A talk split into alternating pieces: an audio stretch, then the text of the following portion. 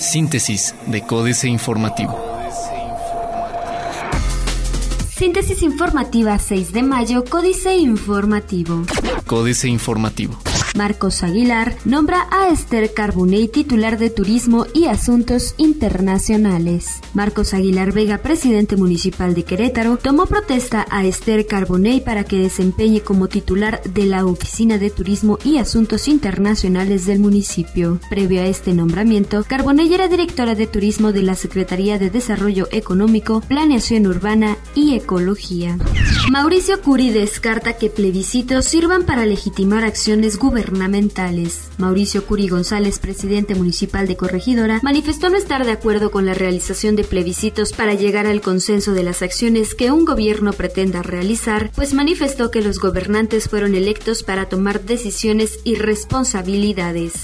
Regidor priista propone evitar dedazo en designación de comisionado anticorrupción. Francisco Javier Alcocer Sánchez, regidor representante del Partido Revolucionario Institucional, presentará una propuesta ante el ayuntamiento para que sea este y no el mandatario municipal quien escoja al nuevo comisionado anticorrupción que formará parte del gobierno municipal a nivel gabinete. Luego del anuncio hecho esta semana por Marcos Aguilar Vega, presidente municipal de Querétaro, en el sentido de crear un una nueva figura dentro de la administración municipal para coordinar el sistema anticorrupción, Alcocer Sánchez señaló que su propuesta busca evitar el dedazo en la designación de esta figura. Presentan proyecto Cosmos ante policías estatales y de municipios conurbados, ante elementos de seguridad pública municipal de El Marqués, Corregidora, y Querétaro, así como de la Policía Estatal, Juan Marcos Granados Torres, titular de la Secretaría de Seguridad Ciudadana, dio a conocer la importancia del proyecto Cosmos, a través del cual se espera llegar a una implementación ordenada del nuevo sistema de justicia. Granados Torres reconoció la importancia del proyecto, el cual contempla la capacitación adecuada en materia de primer respondiente, así como el uso de los métodos alternativos de solución de conflictos, además del sistema informático único, el cual dijo, abonará a contar con mayor transparencia al momento de atender alguna emergencia. Diario de Querétaro.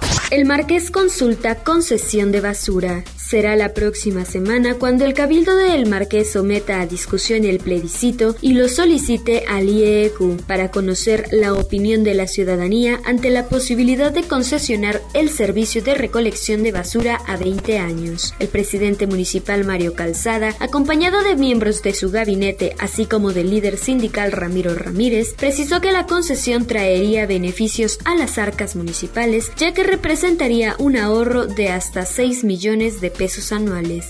Que Marcos no designe al comisionado, dice el PRI. Que no hay atractivos nocturnos, nos comió San Miguel de Allende. Cuarto de guerra. Atentos. Inesperado giro estaría por darse en el juicio contra Fernando García Ábalos por el asesinato de la jovencita Jocelyn Arenas Heredia, dado que el alegato de su defensa para reclasificar el cargo de homicidio tiene altas posibilidades de prosperar ante el juez. Algo de eso ya había adelantado la magistrada presidenta del Tribunal Superior Consuelo Rosillo Garfias y se comienza a especular sobre la pronta salida del autor confeso de este crimen que conmocionó a Querétaro en enero pasado, fecha en que se descubrió el cadáver de la jovencita en el lugar donde fue a tirarlo Fernando, un tema sensible para la justicia queretana. Plaza de Armas.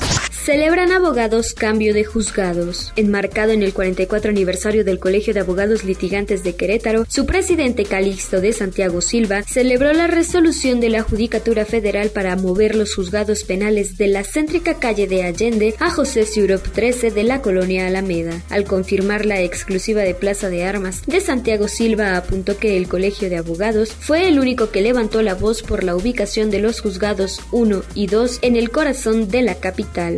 El corregidor.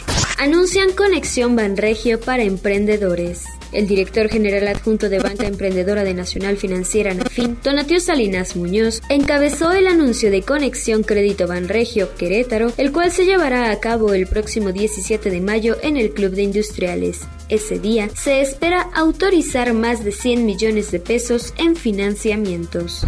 Esperan 25 mil turistas por puente en el estado. Anuncian Expo Bomberos 2016. El 7 y 8 de mayo se llevará a cabo la Expo Bomberos en el Jardín Cenea, la cual tiene la finalidad de conseguir recursos para equipar la quinta estación de bomberos, detalló Rubén Arias Arcínega, director general del Cuerpo de Bomberos en Querétaro. Estudiarán jóvenes capitalinos en el extranjero. Noticias. Querétaro, primero en manejo de finanzas sanas, dice a Regional. Adquirirá el Marqués deuda por 100 millones de pesos para 15 obras. Reforma. Votan estados transparencia. Después de que tuvieron un año para modificar sus leyes de transparencia y dejarlas acorde con el estándar nacional, cinco estados incumplieron este mandato y tres lo hicieron ayer a unas horas de que se venciera el plazo. Las entidades que no armonizaron sus leyes locales con lo que establece la Ley General de Transparencia y Acceso a la Información son Aguascalientes, Guanajuato, Nuevo León, Veracruz y Zacatecas, en tanto que los que las aprobaron de última hora fueron Colima, Guerrero y la Ciudad de México. Gastan como niños. Los 66 diputados de la Asamblea Legislativa gastaron 6.6 millones de pesos en regalos y eventos del Día del Niño, recursos de los cuales no han comprobado en qué se utilizaron. Cada legislador recibió un cheque de 100 mil pesos destinados a la compra de juguetes y a la organización de espectáculos infantiles para los menores que viven en sus distritos electorales. Obtiene petróleos mexicanos más por gasolina. Obtiene fisco menos en cobro a deudores. La jornada. Catástrofe que estados cubran las pensiones con su presupuesto. La insuficiencia de recursos para el pago de pensiones es un problema general de estados, municipios y universidades públicas de todo el país que se convierte en una catástrofe. Tan es así que al menos siete entidades tienen que recurrir a dinero de su presupuesto para pagar a los jubilados, reveló Roxana Muñoz, especialista en la materia de la agencia de calificación Moody's. Continúa alza del dólar, llega a 18.16 pesos.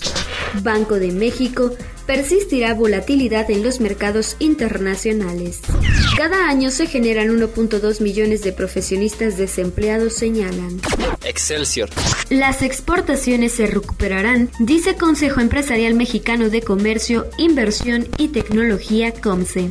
México avanzará en el ranking turístico Previsión de Sector. El país podría subir hasta el sitio 7 en los próximos años en la lista de los 10 países más visitados a escala global que emite la Organización Mundial del Turismo, señaló Enrique de la Madrid, secretario de Turismo. Explicó que México tiene elementos en su atractivo turístico que podrían llevarlo al sitio 7 con respecto del 9 que ocupa actualmente, incluso por encima de países como Reino Unido y Alemania, pues la diferencia en el volumen de captación de turistas es mínima. Banxico, la inflación superará 3% en 2016. Servicio de Administración Tributaria emite reporte por Panama Papers. Identifica a 33 involucrados. El Servicio de Administración Tributaria identificó a 33 sujetos inscritos en el Registro Federal de Contribuyentes. Cuatro son empresas y 29 personas físicas que están relacionadas con la firma Mossack Fonseca y con el escándalo Panama Papers. Detalló que de las 29 personas físicas, 26 cuentan con RFC. Dos tienen múltiples homónimas, por lo que continúa el análisis de su información para determinar si tienen el registro y otra más no cuenta con este. Internacional. Fitch baja calificación de Brasil mientras Mereles pide metas creíbles. Argentina en una espiral de crisis. Vamos hacia 2001. Negociaciones para congelamiento de producción de crudo deberían reiniciarse. Expresidentes de asociaciones de fútbol de Chile y Colombia son sancionados de por vida. Otros medios. Hopper, la app ideal para encontrar vuelos más económicos. Facebook y Google, reyes de Internet, se pelean usuarios y presencia. El desconocido mundo de los teléfonos modulares y su futuro en el mercado. Cerrará The New Day a 10 semanas de lanzamiento. Financieras. Dinero.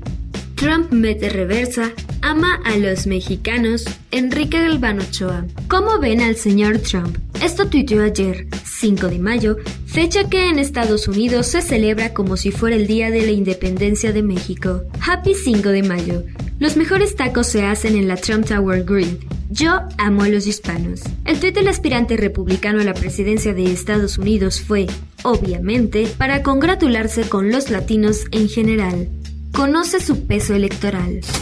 México S.A. Pobreza. ¿Solo los viejitos?